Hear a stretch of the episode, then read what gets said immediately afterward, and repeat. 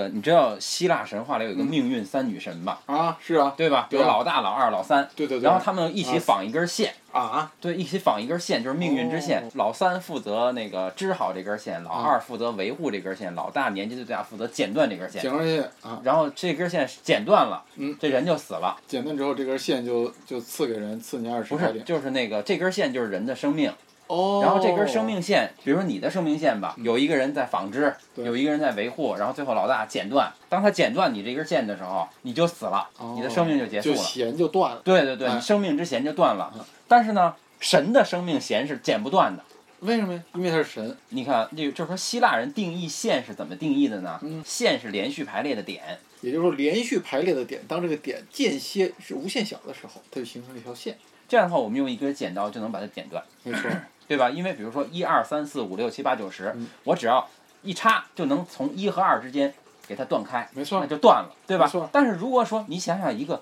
有理数集嗯。一和二之间还有二分之一，一对和二分之间，一之间还有四分之一。嗯如果这样的话，这个线是不是就剪不断了？就是它无限小。对啊，所以无说限小，神的生命和人的生命有什么区别呢？就神是无限小与无限大的集合。哎，对对对对对，然后人的生命就是一二三四连着，啊，所所以以人的生命它是由原子构成，哎，对原对对子再对小，对，哎，对对它对就对是间歇，对，人的生命是一个自然数排列，然后嗯神的生命是个有理数排列，哎，有道理，有对道吧？理，有道理。哎，对对，所以桑尼亚在下午给路易讲故事。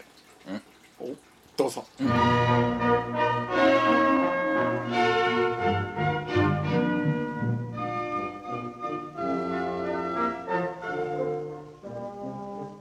就是说呀，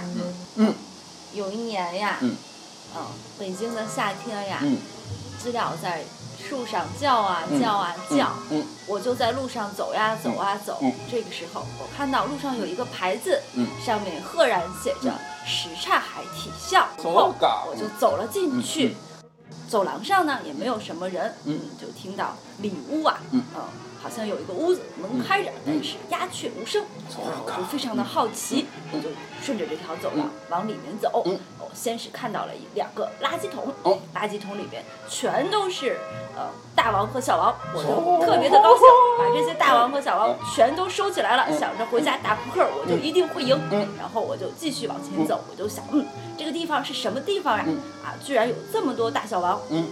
然后就看到了一个桌子，边上围了好多的小朋友。嗯然后呢，桌子上坐了四个小伙伴儿，嗯然后他们手里都拿着一把牌。嗯呃，其中有一个特别特别帅，然后哦他周围围的人特别多，正在聚精会神的哦打桥牌。哦然后这个时候，我刚想问这是哪儿呀？旁边有一个小伙伴拉了拉我说：“不要打搅天才路易打桥牌。哦哦哦，扑克游戏分成两类，啊，一类是牌型的游戏，牌型游戏一个叫和牌力的游戏嗯，嗯，牌型的游戏诸如斗地主、争场游、考捉得黑快叉，，嗯，对，等等，还有麻将。嗯，那么他们都是在看谁能够先去完善一种牌型。嗯当然，我们说像斗地主、捉黑茶、争上游是把这个牌型打出来，嗯像麻将是不打出来的，嗯是在自己的牌盒里凑，对吧？是等等。但不管是哪一种，它的胜利条件是你的牌型。嗯这个牌型它更像一种空间的搭配，实际上是形与形之间的搭配。嗯，然后呢，咱们在说到牌点的时候呢，也是一种时间的关系。曾经说到就是在这个关系排力游戏里面，啊对牌排力点游戏里面，牌点都是以单独的身份呈对现，的。它不可能同时打出两张红桃二来，嗯嗯就是在桥牌里面。嗯所以升级为什么要把桥牌给世世俗化，就是因为桥牌太不刺激了，它没有一种牌型的比较。嗯，没有牌型的快感。对，嗯但是升级它把当它演变成拖拉机，或者演变成你们大连打的那种三副牌的升级，嗯叫什么什么啊？对嗯，叫那个的时候，它就可以两个尖儿一起出，嗯，两三个 K、个三个尖儿、嗯三个 K 等等，它就有一种牌型的丰富的组合了。嗯嗯但是这种当它打出三个尖儿的时候，这个三个尖儿之间它没有大小关系，嗯嗯嗯也就是说它的这个牌并不是一个良序集。我理它什么这叫个概良序集良序集就是有一个特定的顺排列序，顺序那也就是说各种牌型的游戏更容易理解成我们直观上的这种空间的关系，嗯，而不是一个时间的关系。其实我们之所以为什么能够把时间理解成一个线性结构，嗯是因为时间它是一个良序集。嗯它永远是这一秒在下一秒之后它，是下一秒均匀的在下一秒之后是，吧对，它永远在此刻之后，我能找到某个点衔接在它之后，嗯而且呢，这个此刻之后永远有唯一的一个点在它之后，而不会同时有两个，嗯它是一个量序集，嗯嗯，所以我们称线时性间的。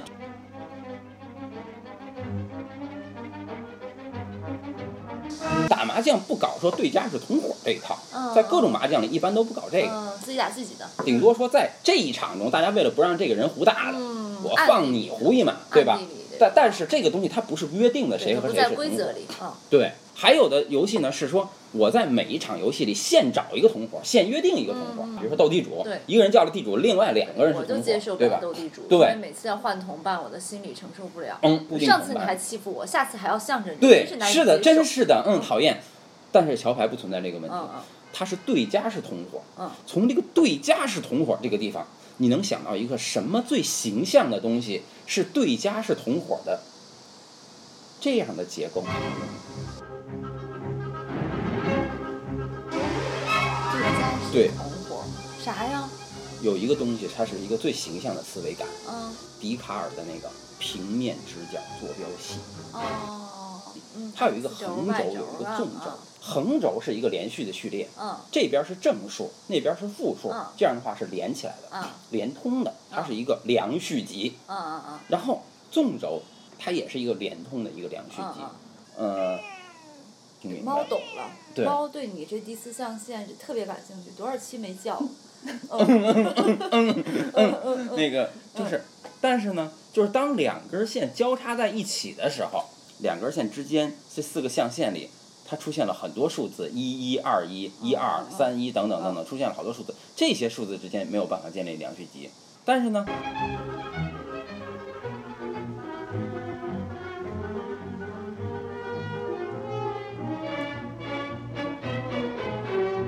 如果假如说我给你出这么一个，我说你们几个去表演一个数轴，嗯这个时候你怎么表现？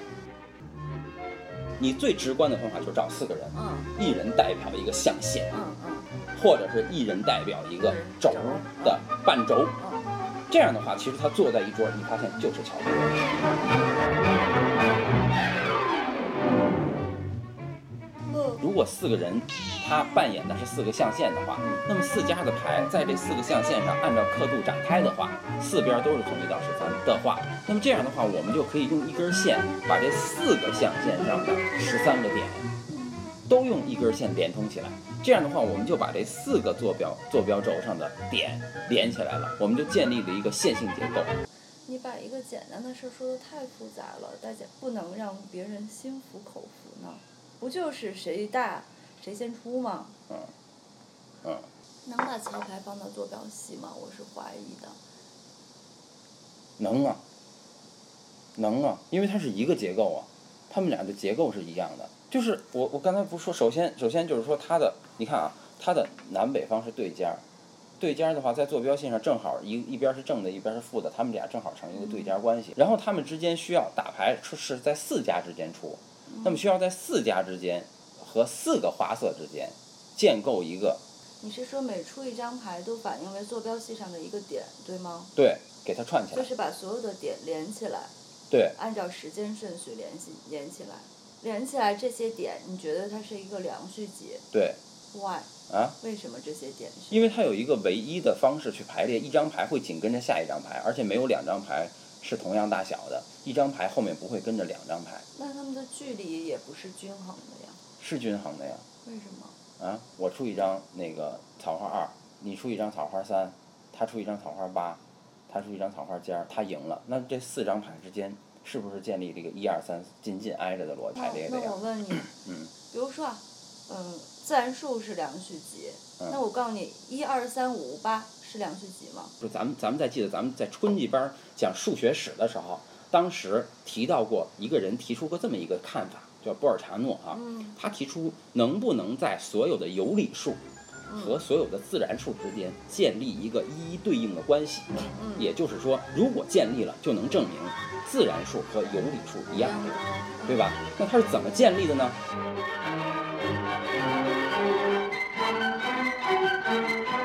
你像把这图放上去，要不然我就百度一个波尔禅不诺。用百度，就是我觉得大家自己百度，好，嗯，因为咱们的那个那个阿里阿斯乌和乌龟也没有这个百度容易，啊，这个得看图。哦哦，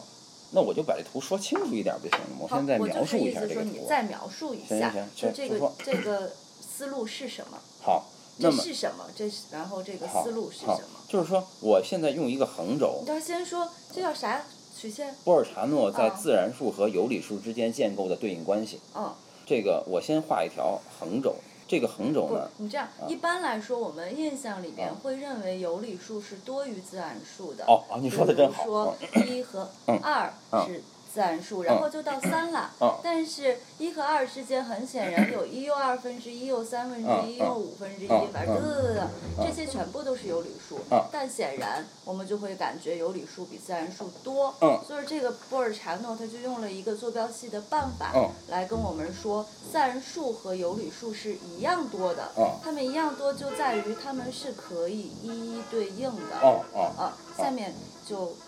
你讲讲，啊它是用什么方法让他们一一对应的？真好，我们用一个 用一个画，就就画这样一条坐标轴，嗯一条叫横轴， x 轴，对，y 一轴，条叫纵轴，十字形的，对，嗯然后我们在 x 轴上标上整数点，一、二、往右三是正整数，四，对，中间是零，对对对对对嗯对，哎，对对对对对，你说的太好了。然后在 y 轴上也标上整数中点，间也是零，对上面是正整数，对下面是负整数，对对，三、四、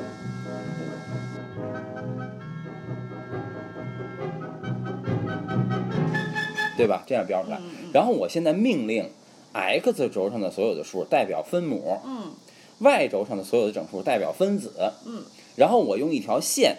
把这些在第一象限，对从 x 轴上的一打到 y 的一，嗯，连一个天线，这两个一就是两个点，然后再从 y 轴上的一连到 y 轴上的二，然后再从 y 轴上的二连到 x 轴上的二，嗯，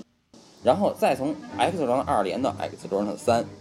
再从 x 轴上的三连到 y 轴上的三等等，就用这样一种迂回的方式，嗯，绕。这样的话，我就把这个 x 轴上的所有的整数点和 y 轴上的所有的整数点都包括在内了。嗯，这个线还会经过整个第一象限四十五度角的一些斜线，对，凡是 x、y 和能组成的那个点，它都会经过。嗯嗯那么，如果我们像刚才说的，把 x 轴当成分母，y 轴当成分子的话，那么它就在中间经过的这些所有的点，就代表所有的分数。嗯，那么这样的话，它这条线如果按照这个方式绕下去，会穿过所有的整数和分数点。嗯，而且这嗯个每一个点它都将对应一个自然数，对，因嗯为我们可以把这些点数出来，按个数。比如第一个点，我们命名为一；第二个点命名为二；第三个点命名为三，一二三四，就是在这些点中，我们可以数出它的序数来。对对，这个序数就是自然数，对它所代表的点就是所有的有理数。在对这样的情况下，自然数就你可以无限的往下数，嗯每一个序数都代表着一个有理数，这样它们就一样多了。对，而且呢，在在这条线上的任意两个有理数之间，嗯，是插不进第三个有理数的。嗯，就是如果能插进一个数，那么这个数一定被排在了这条线的后面。嗯，对我们重新组合了有理数集的顺序，嗯，呃，让它们就跟自然数一一对应了。对，桥牌中直观的看它，它也不是一个良序就集，跟一因个为小孩儿看那个扑克牌，他看不出大小，对没有办法比较因为它有四种花色，啊。每个花色都有数对，字。这个牌只有在桥牌的打起来之后，它嗯才会形成一个顺序。对，因为它在四家的出牌的过程中，每一家总会能比较出大小，嗯而且这一轮牌由一个赢家赢入。那么他在打出下一轮牌的时候，那么这个时候我会发现这个出牌的顺序之间嗯就建构了一个良序集。嗯嗯，从扑克牌自身的大小，到桥牌把它转换成一个量序集的逻辑，和有理数自身的结构，和波尔查诺用这个坐标把有理数转换成了自然自然数集的逻辑是一一样致的。嗯嗯，所以陆毅特别喜欢打桥牌。嗯，为什么没有吸引我？你说是我讲的还是这不是不是这个桥牌，哦，是不是因为你是形象的东西去吸引你。不是赢了。哦，哦，打明白了，嗯嗯，好，好嗯，再见。再见。嗯